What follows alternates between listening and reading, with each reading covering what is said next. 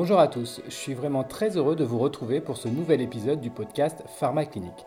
Vous êtes de plus en plus nombreux à écouter toutes les semaines les nouvelles interviews mises en ligne. Si le projet vous plaît, n'hésitez pas à nous, faire, à nous le faire savoir et à partager le podcast sur les réseaux sociaux.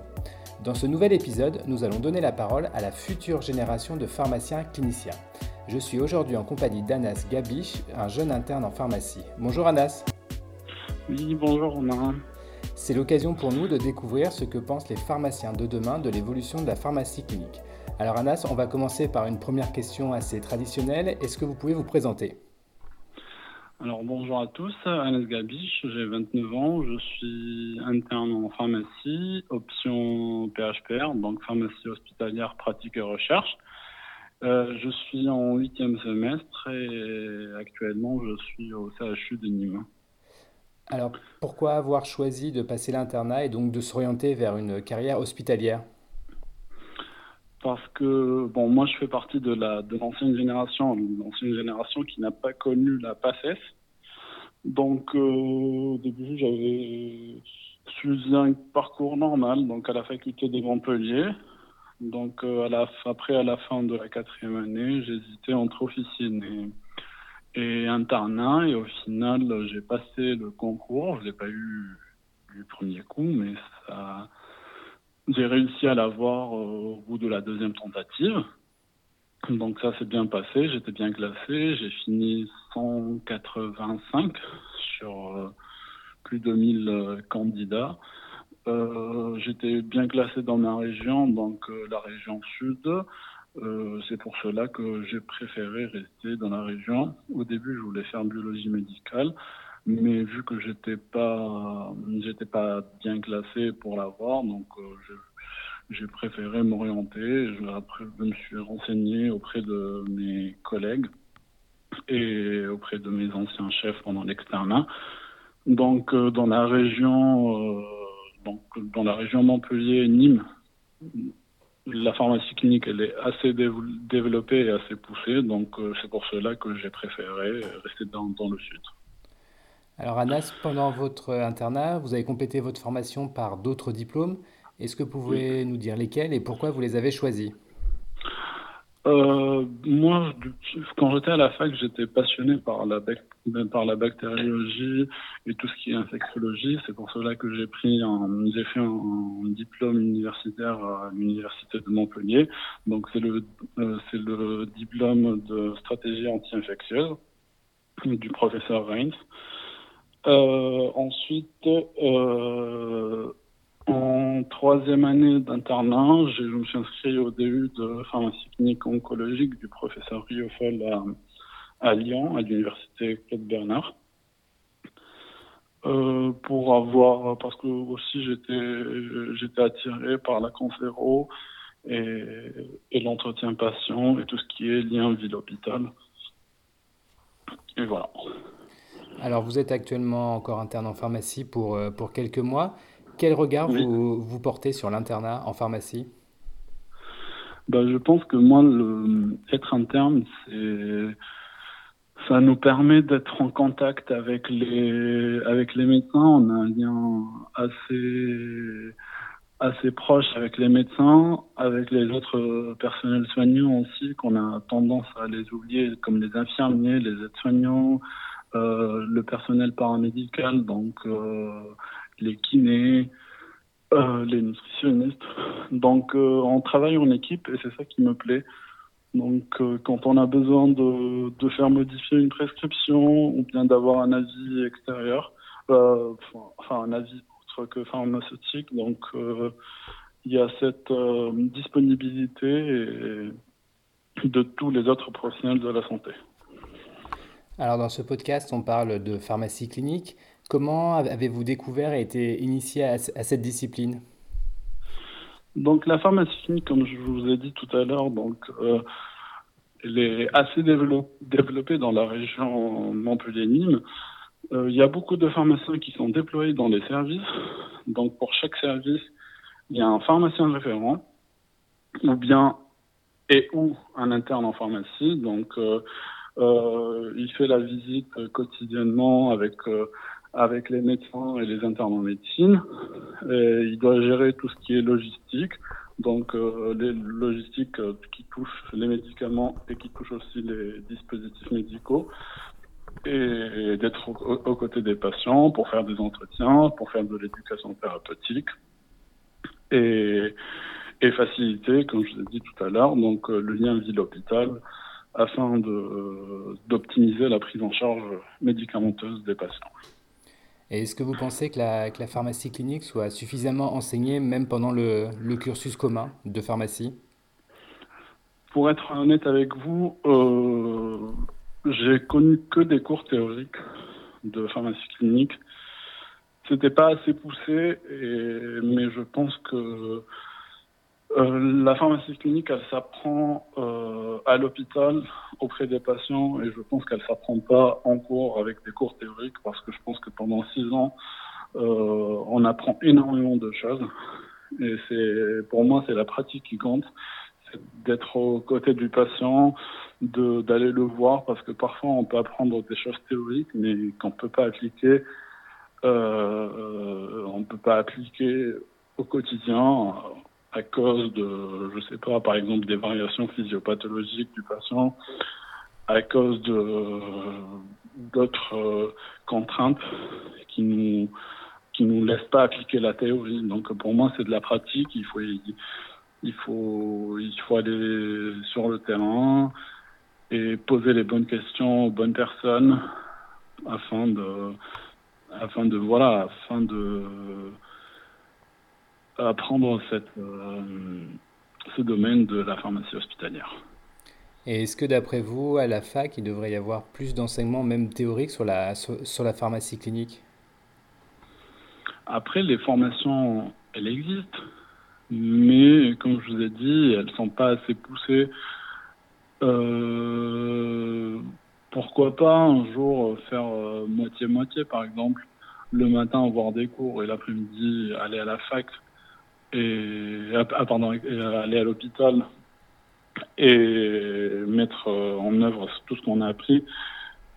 Après, la pharmacie clinique, elle se limite pas à l'hôpital, elle se limite, enfin, on peut, on peut l'exercer aussi, on peut la pratiquer en officine, parce qu'on voit des patients, on, peut contacter les, médecins et tout. Donc, euh, pour moi, c'est euh, la théorie, c'est bien.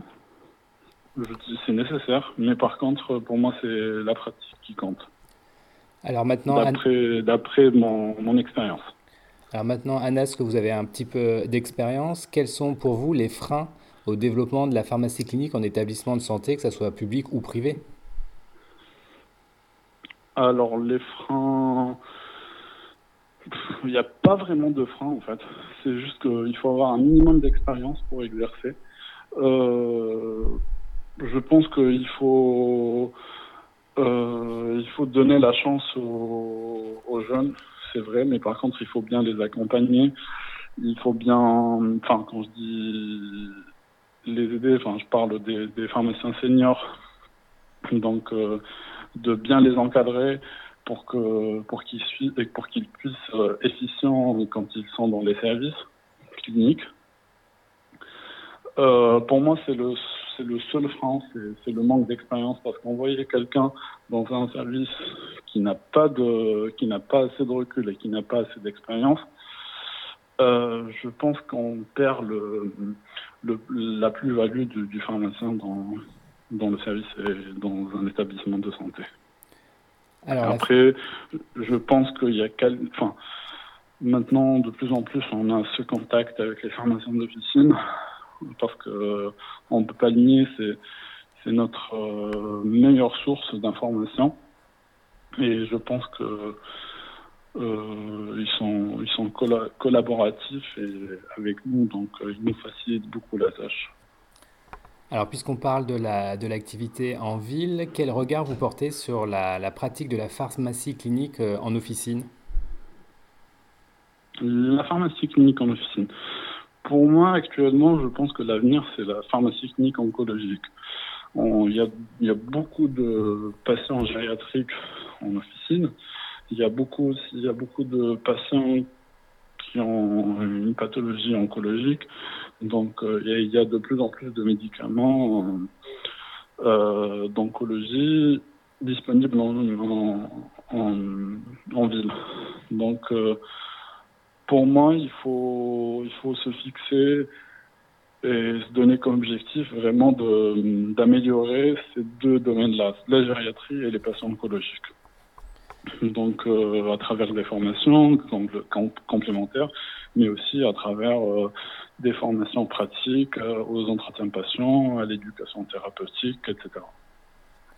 Alors l'une des pistes de développement de la pharmacie clinique, c'est probablement, comme on vient d'en parler un petit peu, le lien pharmaceutique entre la ville et l'hôpital.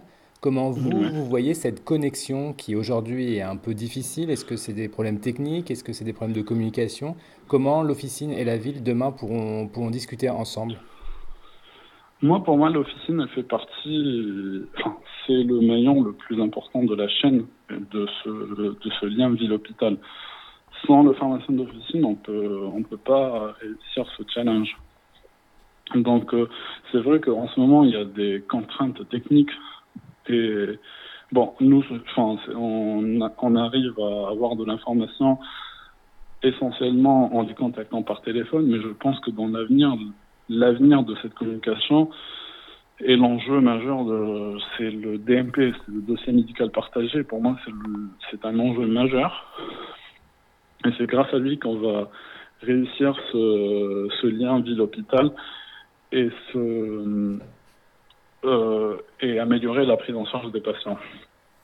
Parce que le DMP, il va, comporter donc les, les informations patients, les, traitements, les ordonnances d'entrée, les ordonnances de sortie, les BMO et, et bien bien évidemment, les bilans biologiques et tout. Donc, euh, il faut miser, il faut tout miser sur le DMP. Alors le DMP, effectivement, ça va être un, point important. Il y a aussi de plus en plus en pharmacie clinique euh, de nouvelles technologies, notamment l'intelligence artificielle qui commence à, pointer le bout de son nez pour euh, aider le pharmacien dans sa pratique quotidienne. Est-ce que pour vous, le pharmacien de demain sera également un peu, on va dire, geek? Euh, Peut-être oui, mais par contre, le pharmacien, il faut Enfin, il faut qu'il euh, il faut qu'il ait ce, ce côté euh, esprit critique. Donc, euh, je vais vous donner un exemple. Par exemple, quand vous analysez, vous analysez une ordonnance, donc avec un, par exemple, un, un, un antiagrégant et, et de et un autre médicament qui va provoquer une hémorragie, le logiciel il va il va nous sortir une contre-indication absolue. Donc, euh, je pense que vous parlez de, ce type d'intelligence artificielle. Oui. Voilà. Donc, le logiciel, il va nous sortir une contre-indication absolue. Or, le patient, euh, or, ce logiciel, il n'est pas devant le, il n'est pas devant le patient, donc il peut pas juger, par exemple, de son risque hémorragique. Donc, euh, et c'est pour à ce moment-là que le pharmacien et son côté esprit critique va intervenir. En, bien évidemment en, ayant cette euh, alerte euh, dans un petit coin de, sa tête, mais par contre, il va pas, par exemple, euh, refuser la dispensation de ces deux médicaments-là. Et également pour tout ce qui est interaction médicamenteuse et tout. Pour moi, l'intelligence artificielle, c'est un outil. C'est un outil, mais il il peut pas remplacer le pharmacien on, aura, on aura toujours besoin de, de du pharmacien et de, ses, de ses compétences théoriques et pratiques. Est-ce que dans l'avenir, la, la, pharmacie va, va évoluer. C'est-à-dire qu'aujourd'hui, notamment à l'hôpital, on a, on a des, des, services qui sont assez structurés avec des, des compétences particulières. Est-ce que le pharmacien de demain sera plus polyvalent et moins sectorisé pour vous? Euh, pas vraiment, pas vraiment, parce que moi, moi, pour moi, le pharmacien hospitalier, c'est un ingénieur, c'est un ingénieur de la santé, donc euh, il doit résoudre des problèmes tout en, appliquant les connaissances médicales qu'il a, qu'il a retenues, qu'il a apprises pendant, pendant toutes ses études. Donc pour moi, le, le pharmacien, il doit rester polyvalent. Mais tout en ayant euh, une par exemple dans, dans tel et tel domaine. Mais je pense que le pharmacien doit rester polyvalent et il doit gérer toutes les toutes les problématiques liées à la santé. Il doit gérer tout ce qui est logistique, problème de rupture. Euh, il doit gérer aussi les médicaments. Il doit gérer les les dispositifs médicaux. Donc euh, non, je pense que la polyvalence c'est quelque chose qui est nécessaire et important.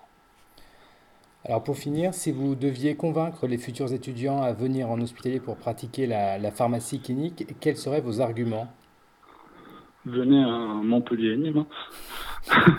non, mais franchement, c'est génial. Mais par contre, euh, il faut pas prendre la pharmacie. Enfin, en tout cas, il faut pas choisir la pharmacie hospitalière par défaut.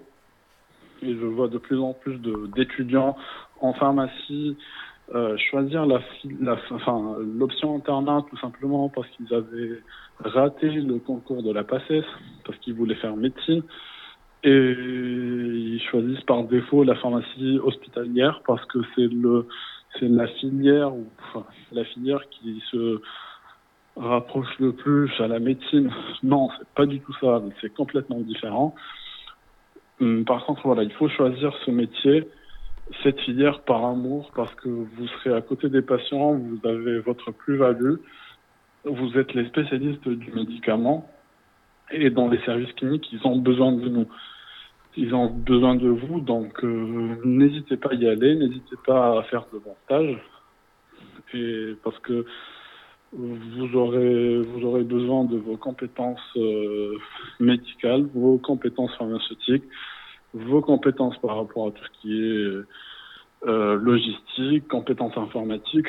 Donc, euh, n'hésitez pas, mais il faut être convaincu. Et pour vous convaincre, il faut, il faut pratiquer. Eh ben c'est là-dessus qu'on va, qu'on va terminer cet, cet, épisode. Alors nous avons pu avoir la vision de la future génération de pharmaciens. Merci Anas pour cet échange. On peut vous retrouver notamment sur les réseaux sociaux parce que vous êtes très actif, notamment sur, euh, sur Twitter. Et nous, on se retrouve très rapidement pour un prochain épisode du podcast. À bientôt. Merci, au revoir.